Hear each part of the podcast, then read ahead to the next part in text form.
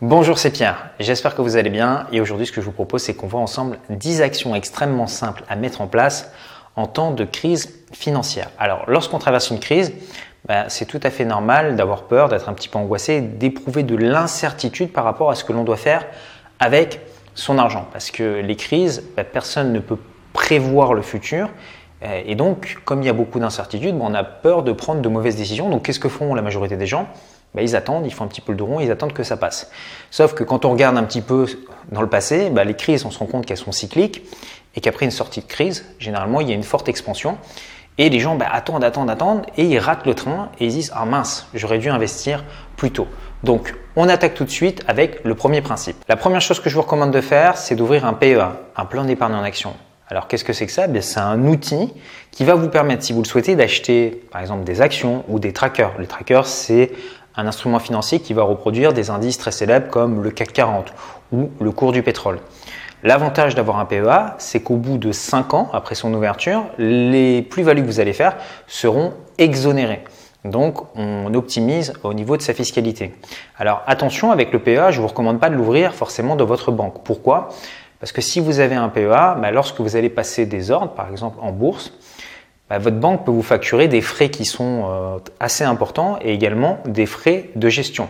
Ce que je vous recommande, si vous ouvrez un PEA, c'est de le faire en ligne. Donc pour ça, il suffit de taper euh, broker en ligne PEA et vous comparez un petit peu les coûts. Vous allez en trouver facilement. La deuxième chose que je vous recommande de faire une fois que votre PEA sera ouvert, c'est d'acheter euh, votre première action. Alors n'achetez pas 50, 100 ou 1000 dès le début, surtout si vous débutez. Commencez par acheter une action, vous pouvez en trouver à 20, 30, 40 euros, enfin pas besoin de dépenser des sommes folles. Prenez cette action non pas pour gagner de l'argent, mais simplement prenez-le à titre de formation. Alors pourquoi c'est important? Parce que lorsque vous allez acheter votre première action, bah déjà vous allez vous rendre compte qu'il existe différents types d'ordres, hein, des ordres à court limité, euh, des ordres euh, au marché, et donc ça vous permettre de vous familiariser avec la plateforme. Ensuite, cette action, bah, vous allez voir que le cours va monter, descendre, donc vous allez comprendre derrière les news, qu'il faut analyser l'entreprise, les ratios financiers, etc. Et la troisième chose, c'est que vous allez voir que cette action va peut-être vous verser également des dividendes. Donc c'est très important au début de commencer petit, simplement pour vous y intéresser. Parce que si vous vous intéressez avec euh, à la bourse par exemple de loin, en fait, ce n'est pas la même chose que lorsque vous mettez votre propre argent. Et même si c'est une petite somme, bah, vous allez voir que inconsciemment votre cerveau va s'y intéresser et que vous allez commencer à capter des informations que vous ne voyiez pas auparavant. Maintenant, si vous êtes un petit peu plus avancé, bah, vous pouvez tout à fait euh, investir en bourse en repérant des anomalies. Par exemple, euh, des actions qui versent des dividendes et dont le cours a été euh, massacré. je pense notamment à des actions comme Total. pour les gens qui l'ont acheté à 21, bah, aujourd'hui, ils touchent un dividende à plus de 10% et ils ont fait également une plus-value dessus. Donc vous voyez des opportunités comme ça en cas de crise financière. Pourquoi? Parce que les marchés financiers ont tendance à exagérer, que ce soit à la hausse comme à la baisse. Alors attention évidemment, lorsque vous investissez sur les marchés financiers, les performances passées ne euh, détermineront pas vos performances futures et évidemment vous pouvez perdre de l'argent. La troisième chose que je vous recommande de faire, c'est d'acheter votre première pièce d'argent et votre première pièce d'or physique. Pourquoi? Parce que bah, la plupart des gens ils sont habitués uniquement euh, à la monnaie papier ou à faire des virements sur des comptes bancaires ou à utiliser leur carte bancaire. Sauf que ce qu'il faut savoir, bah, c'est que cette monnaie, euh, elle traversera pas forcément les âges, d'accord? Euh, Les euros que vous avez aujourd'hui sur votre compte en banque, bah, ils n'existaient pas il y a 20 ans où on était encore en train d'utiliser des francs, d'accord? Et ces euros que vous avez aujourd'hui, bah, probablement que dans 100 ans n'existeront plus, ils seront remplacés par une autre monnaie.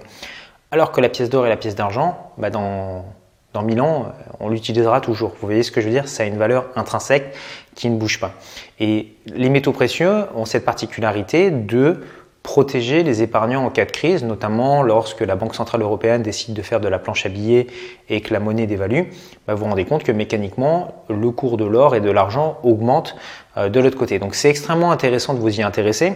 Après, je ne vais pas vous préconiser, comme certaines personnes, de dire, voilà, mettez 50% ou 100% de votre patrimoine en or.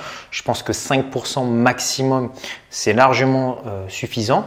Et bah, c'est quelque chose que vous pourrez en plus transmettre par la suite euh, de la main à la main à vos amis, à votre famille et qui traversera les générations. La quatrième chose que je vous recommande de faire, c'est d'ouvrir un compte multi-devise. C'est extrêmement, extrêmement important. Alors, qu'est-ce que c'est qu'un compte multi-devise? Bah, C'est un compte bancaire dans lequel vous allez pouvoir détenir plusieurs devises, par exemple de l'euro, du franc suisse, du dollar US, du dollar canadien, du dollar australien par exemple, et tout ça dans un même compte. Alors on n'est pas habitué à ça en France parce que quand on va ouvrir un compte bancaire, on nous donne que de l'euro, et bah, quelque part on se retrouve pieds et poings liés. C'est ce qui s'est passé en 2014. Hein. la Banque centrale a fait marcher la planche à billets et puis bah, l'euro il a perdu 30% de sa valeur. Donc euh, bah, beaucoup de personnes se disent bon, je m'en fiche le cours de l'euro qui varie ou pas. Euh, sauf que en réalité, bah, en fait, qu'est-ce que ça veut dire que votre salaire euh, il n'a pas bougé, d'accord, mais que les prix de tout ce qui vient de l'étranger, bah, eux ils ont pris 30% et donc vous avez perdu 30% de pouvoir d'achat. Donc c'est extrêmement important, surtout dans des périodes de crise où il peut y avoir bah, pareil une la Banque centrale qui fait marcher la planche à billets, ou, ou pire, un éclatement de la zone euro, bah à ce moment-là, l'euro serait violemment attaqué et vous pouvez perdre beaucoup de pouvoir d'achat. Donc c'est vraiment important que vous mettiez cette action en place. La cinquième chose que je vous recommande de faire, c'est de vous préparer à acheter euh, de l'immobilier. Euh, si on connaît une crise importante, bah, le prix de l'immobilier, il peut augmenter, il peut stagner, mais il peut également baisser. Alors prenons le cas où le prix de l'immobilier baisse. Bah, pour les investisseurs, ça va être une excellente nouvelle parce que ça veut dire qu'ils vont pouvoir acheter des biens immobiliers moins chers par contre, le prix des loyers, lui, euh, va normalement rester stable. Donc ça veut dire plus de cash flow. On est également dans un contexte où les taux des prêts immobiliers sont extrêmement bas, ce qui veut dire qu'on vous prête aujourd'hui de l'argent euh, quasiment gratuitement. Donc c'est extrêmement important aujourd'hui bah, de travailler sur la qualité de votre dossier bancaire, parce que la clé pour réussir dans l'immobilier, bah, c'est de réussir à convaincre une banque de vous prêter de l'argent. Donc préparez-vous par rapport à ça, regardez votre marché et commencez à être à l'affût bah, des nouvelles opportunités qui vont peut-être se présenter prochainement. La sixième chose que je vous recommande de faire, c'est de détenir chez vous du bon vieux cash, d'avoir un mois, deux mois, trois mois de cash chez vous au cas où bah, on connaîtrait euh, des difficultés au niveau des banques et que ce soit compliqué euh, de retirer euh, aux distributeurs. Alors rassurez-vous, hein, je ne pense pas que les banques vont sauter ou faire faillite ou quoi que ce soit, mais c'est possible qu'en cas de crise financière, bah, les banques connaissent des difficultés et que les gens dans la panique bah, se mettent à retirer de l'argent et du coup vous n'ayez plus accès à votre argent. Donc c'est pour ça que d'avoir des réserves de cash chez soi, ça évite de devoir faire face à des pénuries de cash et à vous retrouver euh, en difficulté. Donc je sais qu'aujourd'hui ça peut paraître quelque chose d'un petit peu absurde, mais euh, est-ce qu'il y a deux mois vous pensiez que les rayons de papier euh, toilette seraient complètement vides? Probablement que non.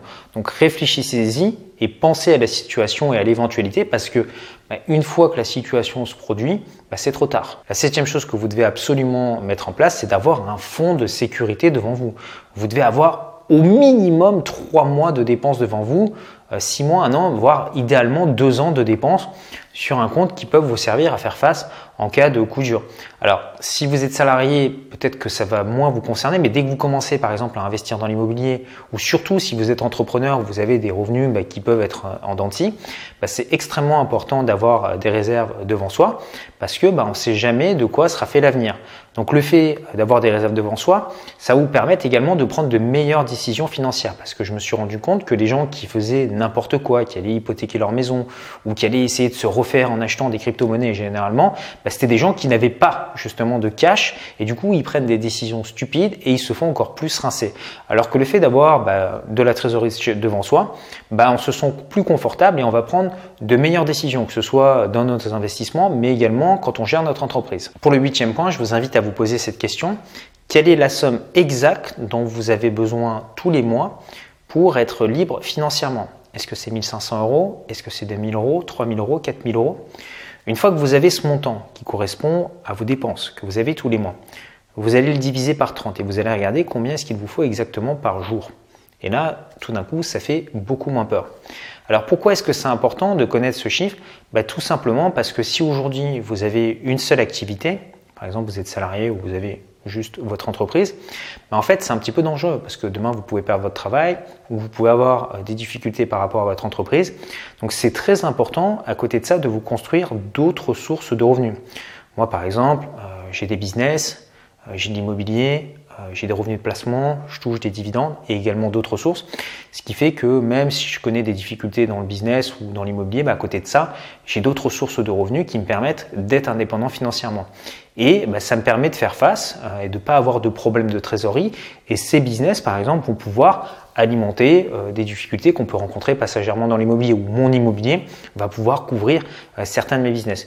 Vous comprenez? Donc le fait de faire ça, bah, en fait, ça va vous permettre d'être beaucoup plus serein et surtout bah, ne dépendez pas d'une seule source de revenus. Aujourd'hui, euh, bah, plus on va avancer dans le temps, plus ça sera risqué, donc prenez garde par rapport à ça. La neuvième chose que vous devez absolument faire en cas de crise financière, c'est optimiser votre fiscalité. Parce que qu'est-ce qui se passe quand on connaît une crise importante? Généralement, les États s'endettent. Et quand les États s'endettent, bah, il faut qu'il y ait des personnes qui payent, ce qui veut dire que vos impôts augmentent. Mais si vous avez une entreprise ou si vous avez des biens immobiliers et que votre fiscalité augmente trop, bah, en fait, vous pouvez vous retrouver avec un business qui était positif auparavant, mais qui va passer en cash flow négatif, ce qui fait que vous allez peut-être perdre votre business ou peut-être perdre votre bien immobilier. C'est pour ça que c'est extrêmement important d'optimiser votre fiscalité. Donc pour ça, bah, je vous recommande d'aller voir un expert comptable ou un avocat fiscaliste. Et si vous êtes un entrepreneur et que par exemple vous avez des business en ligne, bah, peut-être regarder d'autres pays qui proposent une fiscalité plus intéressante et à ce moment-là peut-être songer à vous expatrier. La dixième chose que je vous invite à mettre en place, c'est de mettre un like sur cette vidéo et d'aller voir la seconde vidéo que je vous ai préparée qui vous explique comment protéger votre argent en cas de crise financière. Donc là, vous allez voir, on va aller beaucoup plus loin dans le détail et je vais vous donner beaucoup plus de techniques que je ne pouvais pas aborder simplement dans une vidéo YouTube. Donc on verra notamment comment faire pour optimiser sa fiscalité, comment acheter de l'or et de l'argent euh, physique, comment faire pour s'expatrier. Vous allez également voir comment faire pour ouvrir des comptes multidevises et plein d'autres choses. Donc le lien, bah, vous le trouverez juste ici ou juste en dessous euh, dans la vidéo. Vous cliquez dessus, vous indiquez votre adresse email pour pouvoir recevoir cette vidéo directement de votre boîte email. Moi je vous dis à tout de suite de l'autre côté, prenez soin de vous, ciao ciao